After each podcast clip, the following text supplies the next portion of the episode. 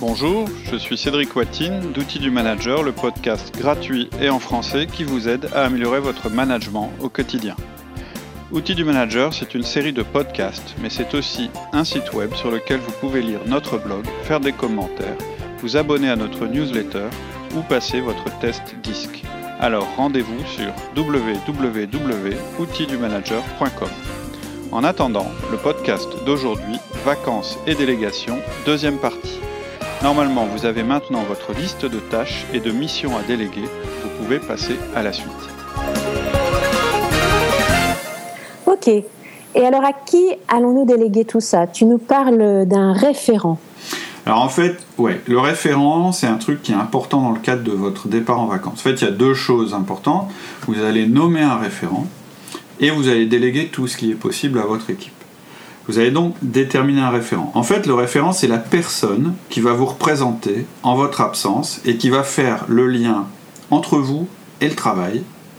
Par exemple, vous allez déterminer que dans votre équipe, Jean, ça va être le référent pour tout le monde. C'est à lui que vous allez déléguer le maximum de choses et en particulier certains pouvoirs de décision.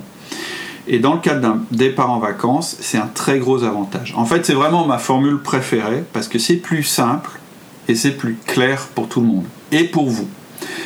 Plus vous avez d'interlocuteurs, plus ça va être compliqué d'endiguer à la fois votre volonté de leur parler et à la fois leur volonté de vous contacter. Quand vous focalisez sur une seule personne, c'est vachement plus simple et en plus, vous avez un responsable en face de vous. Et c'est important.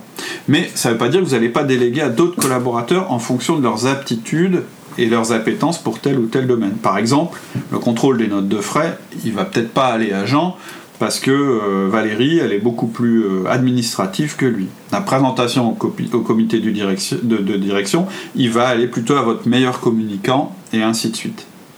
Ok. Alors là, on est du coup dans ta troisième partie. Euh, rester joignable pour ce qui n'est pas délégable, mais pas en temps réel. C'est un peu le rôle du référent. Voilà. En fait, vous allez prendre la liste de ce qui n'est pas délégable. Là, quand, vous, quand vous serez parti, c'est juste pour vous expliquer le rôle du référent et qui ne peut pas attendre votre retour. Donc la première question que vous allez vous poser, c'est quand même, dans ce qui n'est pas délégable, est-ce que je peux le transférer à un collègue? C'est-à-dire quelqu'un qui a le même poste que moi, le même genre d'équipe, etc. Ça, c'est une des solutions idéales, mais malheureusement, c'est un cas assez rare parce qu'en fait vous, soyez dans une grande structure avec des services, euh, je dirais en miroir euh, ou des services parallèles, etc. Et c'est vrai que quelquefois, avant de se dire bon bah ça c'est pas délégable donc je vais encore m'en occuper à travers les infos que vont me donner mon va me donner mon référent, etc. Je peux peut-être tout confier et puis m'en occuper. Mais bon, un, faut avoir ultra confiance dans cette personne-là. Deux, faut pas qu'elle soit débordée. Trois, faut pas qu'elle soit en vacances. Et euh, quatre, il faut qu'elle existe. C'est pas forcément le cas. Donc en fait, pour le reste, pour ce qui n'est pas délégable, vous êtes obligé de vous y coller, mais pas n'importe comment. D'abord, je le disais tout à l'heure, si vous le pouvez, et c'est vraiment mon conseil, vous allez garder un seul interlocuteur dans votre équipe qui va centraliser les demandes et les choses, et c'est le référent. Ok, mais on a peut-être un peu peur de faire des jaloux, ou bien on n'a pas forcément quelqu'un en tête, ou on peut avoir peur qu'ils se disent oh bah dis donc il est gonflé, il m'en rajoute plein, enfin voilà. Alors moi, alors il est gonflé, il en rajoute plein, c'est ce que tout le monde vous dira quand vous essaierez de déléguer des choses et on en parle dans le podcast sur la délégation. Après, le fait que vous ayez pas quelqu'un en tête, ça j'y crois pas tellement. Euh, je pense que dans votre équipe, il y a forcément une personne alors vous n'êtes pas vraiment posé la question, mais qui sort un peu du lot, mais il y a forcément quelqu'un qui sort un peu du lot, question confiance ou leadership. Et si c'est pas le cas, il faut que vous identifiez cette personne. Même si elle n'est pas parfaite, il faut quand même que vous sachiez dans votre équipe qui est plus ou moins entre guillemets votre bras droit, même si c'est pas officiel, même si c'est pas annoncé, je pense que si vous vous posez la question, là vous visualisez quelqu'un. Et quant à l'histoire de faire des jaloux, alors moi, je me, franchement, je me poserai pas cette question. Et vraiment, si c'est un souci, vraiment, si vous êtes certainement instable si vous de profil si vous posez cette question-là, euh, et ben éventuellement vous pouvez promettre un roulement à vos collaborateurs, c'est-à-dire de dire que bah, le référent cette année ou je dirais ce trimestre-ci c'est Paul, mais euh, le trimestre prochain ce sera Jean et ainsi de suite pourquoi pas. Mais voilà, la jalousie, ça serait en un à un, on en parle, on écoute, on s'explique. Vous allez avoir un petit peu de temps, puisque là, vous n'êtes pas à la veille de votre départ en vacances. Ok. Euh, mais cette personne, alors elle doit avoir des qualités de manager ou un intérêt pour ça Ou peut-être qu'il faut que ce soit quelqu'un qui a du temps libre? Alors, Non, non, non. alors le temps libre, c'est pas le bon critère. Il y a un dicton qui dit qu'on fait toujours le boulot à la personne qui a le moins de temps pour le faire. Bon, c'est un dicton, donc c'est un peu excessif, mais quand même ça veut dire quelque chose on est en, fait parce qu'on est parfois débordé parce qu'on est mal organisé. Mais en général, le meilleur de votre équipe, c'est quand même rarement celui qui est le plus inoccupé. Ou alors il y a un grave problème, c'est que vous ne confiez pas les choses importantes à la bonne personne. Donc non, malheureusement, ce ne sera pas la personne qui a du temps libre. En fait, pour choisir la personne, alors tu disais avoir des qualités de manager, bien sûr, ça, ça gâche rien, au contraire, c'est très bien. Mais en fait, vous allez surtout mettre l'accent sur la confiance que vous avez en cette personne. C'est le plus important. Parce que si vous avez confiance, vous aurez, beaucoup moins de, de, je dirais, de risques euh, d'avoir envie de le contrôler.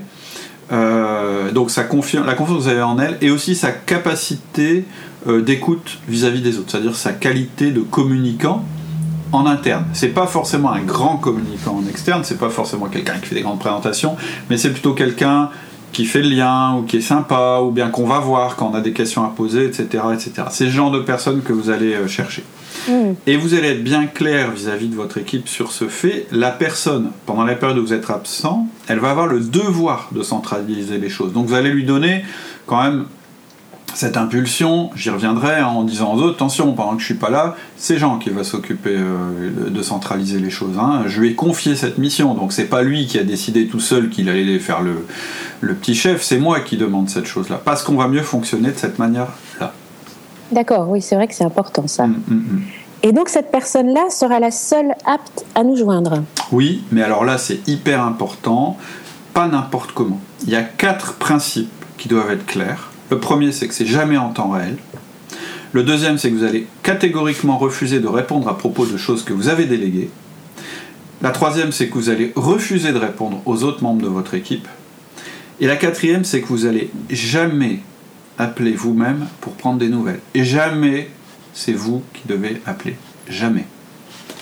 D'accord, alors premier point, c'est jamais en temps réel, c'est-à-dire que tu veux pas qu'il t'appelle sur le portable, par exemple. Non, surtout pas. Pendant vos congés, votre portable il est éteint.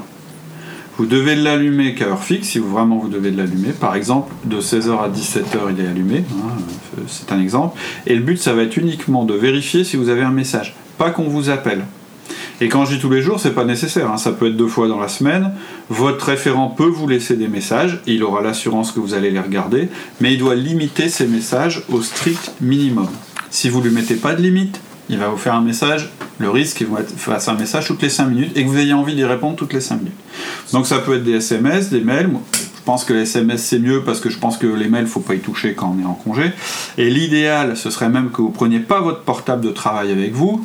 Je sais pas si vous avez un portable de travail et un portable perso. Évidemment, quand on a un portable perso, le but c'est pas de donner son numéro perso à son équipe, sauf dans le cas de votre référent. C'est-à-dire que lui, si vous, si vous avez deux portables, c'est normal qu'il ait votre euh, numéro de portable perso. Mais attention, vous devez le briefer à mort sur la manière de l'utiliser. D'abord, il le diffuse à personne, et ensuite, il ne l'utilise que pour vous faire des SMS. Oui, puis ce qui est important, c'est de mettre sur son portable pro un message où on dit euh, je suis en vacances, veuillez appeler Monsieur Machin. Tout à fait. ça, j'y reviendrai en fin de podcast. Il y a des choses indispensables évidemment à faire quand on part en vacances, juste avant de partir en vacances. Et ça en fait partie. Après, si vous n'avez pas de portable perso, vous utilisez celui du boulot, vous pouvez toujours utiliser éventuellement celui de votre euh, conjoint euh, pour ces SMS spéciaux, mais uniquement pour ça. Donc ça, c'est important. Il se passe rien en temps réel. Mmh. Parce que sinon, c'est trop facile pour eux et c'est trop tentant pour vous. Ensuite, vous allez refuser catégoriquement tout message à propos d'une tâche que vous avez déléguée. C'est indispensable. Si la question concerne euh, quelque chose qui a été délégué, vous n'allez pas y répondre. Vous allez dire, mais non, ça, c'est toi qui décides, c'est plus moi. Et ensuite, vous allez répondre à aucun message, aucune sollicitation d'un autre membre de votre équipe. Vous allez les renvoyer systématiquement sur le référent. C'est indispensable. Si vous commencez à accepter des messages d'autres membres de l'équipe, ça va pas marcher. Mmh. Et puis, hyper important, vous n'appelez pas. Vous, vous n'appelez pas. Vous n'envoyez pas de message. Il faut vraiment que vous ayez du sang-froid de ce côté-là. Euh, souvent, vous savez, ceux qui se plaignent de ne pas pouvoir compter sur leur équipe, qui reviennent crever des vacances, etc., en fait, quand vous creusez vous vous rendez compte que c'est eux qui appellent. Bah oui, mais forcément, puisqu'ils ne peuvent pas avoir confiance dans, dans leur équipe, donc ils appellent. Et moi je dis l'inverse. Non. Puisqu'ils appellent, ils ne peuvent pas avoir confiance dans leur équipe. C'est dans ce sens-là. Vous, vous devez prendre le problème à l'endroit. C'est vous qui générez le manque d'autonomie de votre équipe. Tout le monde peut être autonome. D'accord. Ok, donc une vraie coupure. Mais bon, ça c'est l'idéal. Mm. On a parlé aussi de tâches impossibles à déléguer parfois. Et comment on fait alors pour celle-là? Bah Là, si vous n'avez vraiment pas le choix, mais je pense que pour 90% des gens, il y aura le choix, mais pas tous. Je reconnais que quelquefois c'est pas possible. Il va, ce que je vous conseille, c'est d'organiser un îlot isolé pendant vos vacances pour traiter ces tâches-là. C'est-à-dire que vous allez prévoir un créneau d'une heure ou plus, hein, selon les besoins, où vous allez vous isoler et vous allez faire du travail. C'est-à-dire que c'est indispensable que vous sépariez bien vacances et travail. Et pendant cet ISO, en fait, vous n'êtes plus en vacances. En fait, malheureusement, vous êtes au travail. C'est pas idéal, mais il vaut mieux que vous en occupiez une bonne fois plutôt que tout au long de vos vacances. Donc, si vraiment euh, ça vous pose un problème, si vraiment c'est trop horrible pour vous de, de, laisser faire les choses, ou si on vous le demande concrètement, bah vous allez être obligé d'aménager ce moment-là. Mais c'est embêtant parce qu'à chaque fois, ça va vous perturber. Si vous devez regarder vos mails, vous allez être tenté de regarder tous vos mails. Si vous prenez quelqu'un au téléphone, vous allez être tenté de lui poser des questions, etc., etc. C'est pas idéal, mais voilà, je dirais le moindre mal, c'est ça, c'est de vous dire jeudi. 4 euh, août, je sais pas si c'est un jeudi, euh, eh ben euh, oui, j'ai une après-midi de travail, c'est indispensable, je suis obligé, ça démarre à 14h, ça termine à 18h, euh, je vais utiliser cette plage de temps, mais pas plus, et peut-être pas moins d'ailleurs, comme ça j'aurai épuisé tous les sujets, et après je repars en vacances. Hmm. D'accord. Et une question bête, on ne maintient pas les 1 à 1 à distance? Non, non, c'est une bonne question. En fait, moi, je vous conseille d'éviter de les maintenir. Je pense que personne dans votre équipe va partir ou se plaindre parce qu'il n'a pas son 1 à 1 pendant 3 semaines. Surtout si vous avez mis en place un management basé sur la confiance, etc. Ça va leur manquer un petit peu, mais je dirais que c'est pas insurmontable. Mais après, il peut y avoir des cas particuliers, par exemple pendant les vacances, euh, euh, s'il y a des grosses incertitudes pendant vos vacances, ou si votre équipe est très récente. Dans ce cas, vous pouvez maintenir des 1 à 1 toutes les semaines, ou bien en maintenir un au milieu de vos vacances si vous partez trois semaines. Et dans ce cas, euh, ça va pas être des 1 à 1 tout à fait normaux, vous allez les limiter au minimum. C'est-à-dire vous allez faire que la première partie, c'est-à-dire la partie qui est consacrée à votre euh, collaborateur. Et euh, ils ne devront pas dépasser la durée prévue d'une demi-heure, ça c'est sûr. Et je dirais même que 20 minutes, ce serait mieux. Donc vous allez les programmer tous sur une période euh, restreinte. Ils n'auront qu'une demi-heure chacun. On ne pourra pas déroger. Et une fois que ce sera fini, ce sera fini. Donc il n'y aura qu'une seule partie. Hein. Votre collaborateur va parler. Vous allez répondre à votre collaborateur et c'est tout. Vous n'allez pas lui demander de nouvelles, vous n'allez pas essayer de lui déléguer des choses, vous n'allez pas repartir dans le travail. Et au besoin, vous allez le recadrer en disant non, non, mais attends, moi je suis en congé, donc ça tu vas décider tout seul, ou bien tu vas attendre mon retour. D'accord. Mais voilà, mon conseil, c'est de ne pas les faire quand même. Ouais, ok. Et le référent, on ne prévoit pas un entretien avec lui régulier? Alors, idéalement, non. Euh, mais ça peut être nécessaire pour les choses dont je parlais tout à l'heure qui sont non délégables. En fait, si vous euh, décidez de le faire, c'est pas un à un, c'est en fait un entretien pour faire le point, et le risque c'est de déborder. Donc, il faut être hyper vigilant par rapport à vous et par rapport à vos, euh, à vos, à vos débordements. Et si jamais il nous appelle pas, qu'il nous fait aucun message, on va stresser. On sera pas rassuré. Justement, en fait, c'est le but.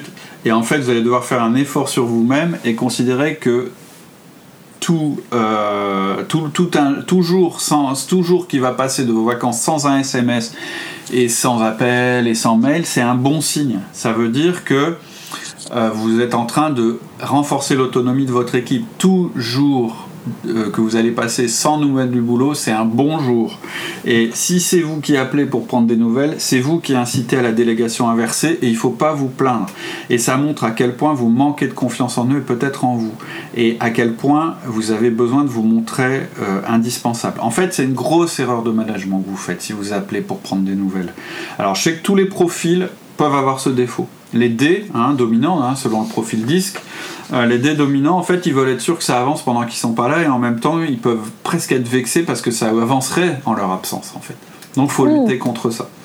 Les I, en fait, ils veulent savoir ce qui se passe. Ils veulent se baigner à nouveau dans le boulot, ils veulent avoir des choses à raconter, etc. Ils veulent être au courant. Les I, c'est les influents. Les S, les stables, en fait, ils veulent aider leurs équipes. Ils se disent, oh les pauvres, ils vont être perdus sans moi, est-ce que ça se passe bien, est-ce qu'ils s'engueulent pas, ah ouais, il y a machin, il n'est pas toujours. Et donc, ils veulent savoir. Et C, c'est parce qu'ils veulent tout contrôler pour que ce soit bien fait. Donc ça part toujours d'une bonne intention. Donc il va falloir lutter. Si vous connaissez votre profil X, ce sera plus facile. Vous allez savoir quelles tendances sont les vôtres et pourquoi euh, vous, vous avez cette envie répressive d'appeler. Et donc il va falloir lutter contre cette tendance. Et la manière dont votre équipe aura réussi en votre absence, ça va être une bonne mesure de votre maturité de manager. Si vous êtes un manager qui manque de maturité, effectivement votre équipe va galérer pendant votre absence. Si vous êtes un bon manager, vous verrez que votre équipe va très bien se débrouiller sans vous et ça voudra dire que vous êtes un bon manager. C'est tout pour aujourd'hui. En attendant le prochain podcast, venez sur notre site pour découvrir notre liste de livres conseillés, notre blog, notre newsletter et les documents à télécharger.